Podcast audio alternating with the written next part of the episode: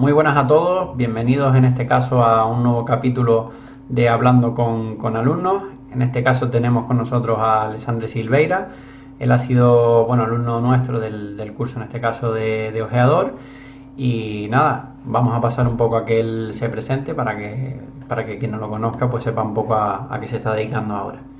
Pues nada, soy Alexander Silveira, como bien dice Jorge, más conocido quizá como Sene Silveira, que es eh, un poco a lo que respondo en, redes sociales, me podéis encontrar en arroba Sene Silveira. Tengo un proyectito sobre fútbol ruso llamado arroba minuto ruso, que empezó siendo un espacio más periodístico y ahora con el paso de los años se ha ido convirtiendo quizá un pelín más de análisis, de scouting, de, bueno, una mezcla un poco de todo, ¿no? De mezclar eh, la generación de contenidos, de creador de contenidos y entretenimiento también en YouTube y también el análisis de los geo, que es algo que me va interesando cada vez más.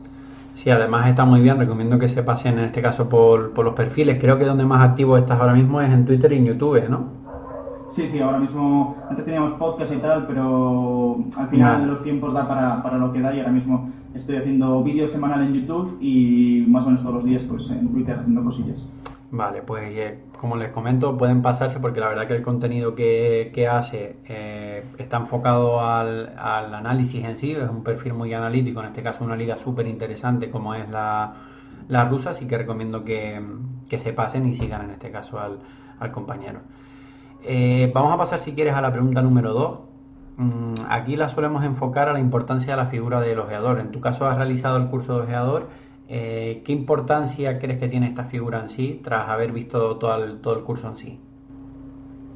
Hombre, yo creo que cada día más, ¿no? Eh, cada día afinar es más importante, acertar con los fichajes que se realizan, las direcciones deportivas cada día son más completas y más exigentes, los equipos cada vez tienen plantillas eh, más perfeccionadas, ya no solo a nivel fichaje, sino a nivel staff técnico, a nivel eh, trabajo táctico y metódico, entonces eh, acertar en el jugador clave, el lateral derecho que te dé, pues si necesitas profundidad, profundidad, el extremo que tenga ese centro que necesitas, pues es clave y ahí hace falta que, el ojeador eh, sepa encontrar la mejor figura, el mejor precio y, que sea de rendimiento inmediato, porque hoy en día los proyectos son prácticamente inmediatos a, nivel tanto geo, entrenadores, dirección deportiva. Necesitas triunfar ya porque si no, si no te, te vas. Es cierto. Es cierto. Y visto ya eh, la figura en sí, eh, ¿qué crees que sería en este caso lo mejor y lo peor eh, o lo más difícil de ser ojeador? Bueno, lo mejor suena sobre todo el descubrir talentos, el conocer futbolistas, el ver fútbol, ¿no? Porque al final, si tienes el privilegio de trabajar viendo fútbol, pues es un trabajo privilegiado.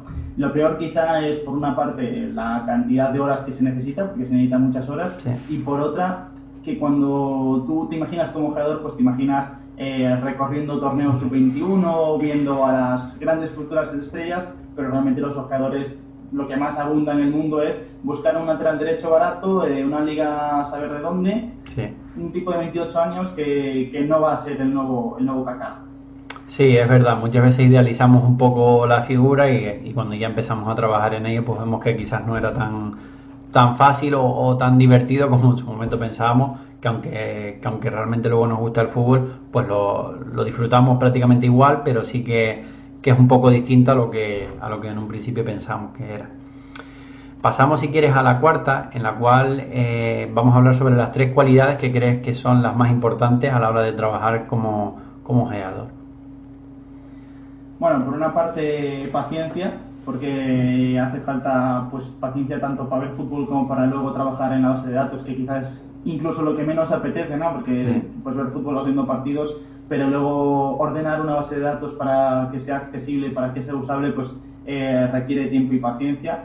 Luego creo que también un jugador tiene que ser eh, cauto a la hora de hablar de jugadores, porque muchas veces vemos un jugador, lo has visto dos partidos y te parece maravilloso, pero no es tan maravilloso. Y a la hora de hablar de futbolistas tienes que tener esa cautela de decir también lo bueno y lo malo, de bueno, tomarte, un poquito también esa paciencia para, para ver más partidos y conocerlo a fondo. Claro. Y luego una tercera característica que va a tener un jugador obviamente será eh, conocer el juego porque creo que yo en mi caso todavía tengo mucho que aprender del juego y creo que cuanto más conoces el fútbol y, todo lo que rodea el fútbol, más vas a poder conocer al jugador, porque el jugador sin un contexto no va a rendir o no va a dar el mismo nivel. Entonces necesitas eh, conocer todas las patas del fútbol para, para poder ser un buen jugador.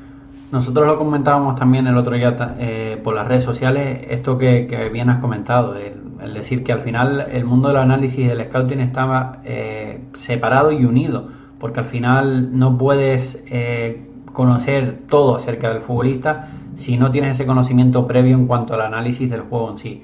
Y al revés, si no tienes ese análisis del juego, pues obviamente no vas a, no vas a saber ese, ese el rendimiento que puede tener el, futbolista. Entonces yo creo que está separado, pero está unido y al final cuanto más eh, tengamos nuestra formación orientada a la rama del análisis y el scouting, pues mejores profesionales vamos a ser y más conocimiento vamos, vamos a tener. Eh, vamos a pasar ya a la número 5, en la cual nos gustaría saber qué has aprendido o qué te llevas del curso en sí. Bueno, sobre todo me llevo un pelín de, conocimiento en cuanto al ámbito del trabajo, ¿no? Eh, porque hay un par de profesores que son trabajadores y que tocan bastante ese tema de cómo trabajan ellos, que me parece sumamente interesante. Y luego otros puntos que yo creo que también están muy bien es el tema de a la hora de hacer análisis, en qué cosas debemos fijarnos en cada posición, eh, qué pautas debemos seguir, también un pelín el tema de las fichas, que luego hay cada ficha, cada persona tiene sus propias fichas y sus propios métodos. Eh, pero también es importante pues saber un poco características básicas, porque a veces cuando te sientas con un papel en blanco delante de un partido, hay tantas cosas que analizar que es, es bueno saber hacerte tu propia ficha. Eh, no sé, yo creo que del curso se respetan muchas cosas, tema de organización, eh, también se incide mucho en el curso sobre ello. Tema de redes sociales, que es un tema que, que, das tú además, que también me parece muy importante hoy en día a la hora de darse a conocer, la marca personal y tal. Yo creo que prácticamente, bueno, todos los temas son súper aprovechables y, de, todos sacas, sacas buenas conclusiones. Ya prácticamente lo, has comentado tú, pero eh, ¿qué módulo o qué profesor eh, es el del que más has, podido sacar conclusiones interesantes? Creo que del tema de, en el que se tocaba Jovic me pareció de lo más interesante porque era ver un informe puro, todas las patas del informe y el informe en vídeo, y, creo que ese fue uno de los temas eh, que más disfruté sobre todo, y también de, eh, a la hora de ver las distintas herramientas de scouting, que disfruté mucho, me un poco, poco por ahí. Genial. Pasamos a la pregunta número 7 eh, ¿cómo viviste elaborar ese trabajo final en el cual nosotros intentamos que nuestros alumnos hagan eh, un informe de, un futbolista en sí? Me, me, pareció interesante porque es lo al final para lo que te estás preparando, que es la parte práctica, ¿no? Entonces tener la oportunidad de, hacer un informe y que haya, haya feedback luego cuando lo envías a, la academia, pues está, está muy bien. Yo si alguien está pensando en hacerlo, le recomendaría aprovechar las herramientas, que hay mm, varias herramientas. Yo, por ejemplo, cometí el error de bueno, el error, económicamente no prefería no pagar ClipDraw y luego sufrí un poco para hacer el informe porque tuve que hacerlo con, con otras herramientas eh, que no tienen obviamente lo que ofrece ClipDraw, pero bueno, me pareció eh, muy interesante poder eh, poner en práctica todos los conocimientos que, habíamos, que se han obtenido con el curso.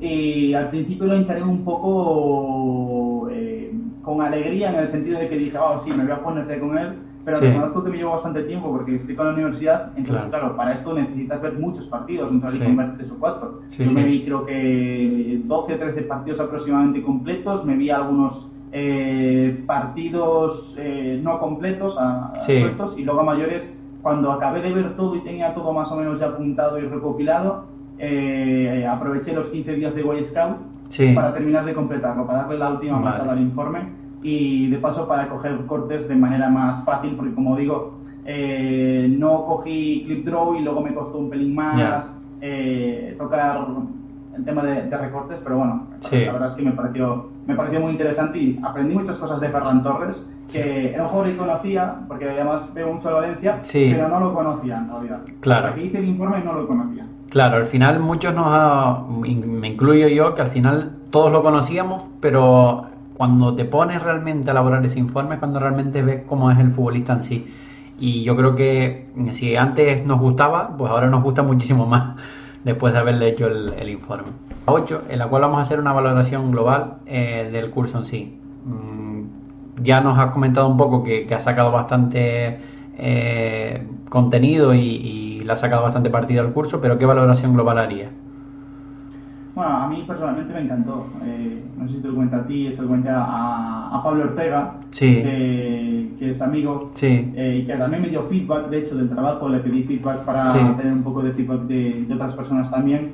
Y, y le comenté que me, me gustó mucho, que era una pena, que también es entendible, que. Boy Scout no, no se toque directamente, que es normal, porque es una herramienta bastante cara. cara. Sí. Eh, pero personalmente yo me quedé encantado. No tenía unas expectativas claras porque no he tenido nunca formación de fútbol, entonces no sabía muy bien lo que me iba a encontrar. Sí. Pero yo personalmente creo que calidad-precio a mí me gustó mucho. Se tocan muchas cosas, se tocan muchos temas con profesores eh, con mucha experiencia, que yo es algo que, que siempre eh, insisto en ello, ya no Sí. solo aquí en la universidad. Sí. Creo que los profesores que tienen que, que dar es gente que haya pues vivido, que trabaje de esto, que tenga.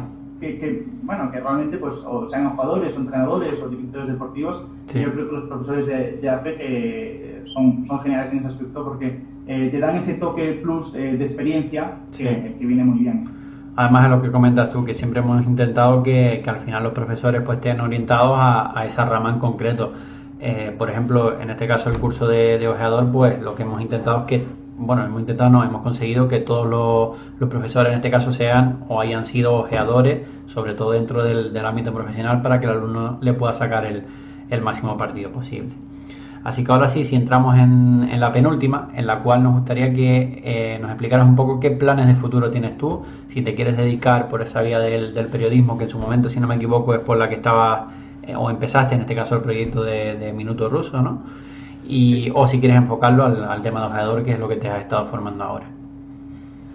Pues eh, yo empecé pensando Minuto Ruso y bueno, otros proyectos como algo periodístico Sí. eh, y de hecho estoy estudiando comunicación audiovisual Sí, que me llamaba un pelín más que periodismo porque me gusta también la edición de vídeo, me gusta eh, un poquito también la edición de foto, me gusta mm, de muchas cosas y, y aunque obviamente me encantaría ser ojeador eh, y ya, ya estoy trabajando en mi base de datos, estoy trabajando pues en ver, eh, en hacer mis propios informes, en dedicarle esas horas, no es una fijación sino que me gusta ir tocando cosas y Claro. creo que Minuto Ruso es un poco la prueba de esto. Me gusta generar contenido divertido como pueden ser videojuegos, ahora estoy con una serie de Football Manager, Sí. me gusta contar historias y hacer un análisis, un trabajo más periodístico como puede ser el vídeo de Chertanovo que hice hace poco hablando de su política de fichajes y tal. Sí. También me gusta la parte analítica, de descubrir jóvenes, de eh, analizar jugadores. Entonces, ahora mismo que tengo 22 años, voy a cumplir 23, no lo veo como algo a lo que tenga que echarle prisa, o sea que al final la universidad me come casi todos los días, y Ya. para ser ojeador hace falta muchas horas.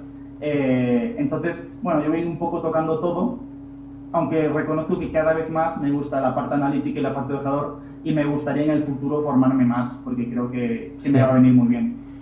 Hombre, al final es lo que, lo que tú dices, se puede ir compaginando las dos cosas hasta que en una de ellas te dediques al final al, al 100%. Claro. No hay problema, en, de hecho, eh, tu- tu- en este caso tu evolución ha sido, a mí me ha encantado personalmente porque has pasado de ese periodismo, solo periodismo en sí, que está muy bien, pero lo has- le has metido ese punto analítico que, que, bueno, que no hay nadie ahora mismo, por lo menos que yo conozca, que tenga ese punto de la, de la Liga Rusa en habla hispana que toque a nivel periodístico y que toque ese punto de, análisis en sí. Así que yo vuelvo a insistir en que recomiendo que pasen por las redes sociales de él porque eh, les va, a- les van a, si desconocen la liga rusa, pues les va a gustar bastante. Y ya luego vamos a pasar por el, último punto, que es el de qué consejos le darías a alguien que o se está iniciando en el mundo del ojeador, como puede ser tu caso, o que tenga dudas de si realizar esta formación o empezar a iniciarse, eh, a, a formarse, digamos, en, en el scouting. Bueno, yo sobre todo le, le animo a hacerlo. Yo creo que, que es bueno cuando, sobre todo cuando, bueno, en general es bueno siempre tocar varias cosas, siempre probar hasta que eh, encuentras con lo que realmente te gusta, con lo que realmente te apasiona y luego que tengan paciencia, lo hablábamos antes, que esto Sí. requiere muchas horas.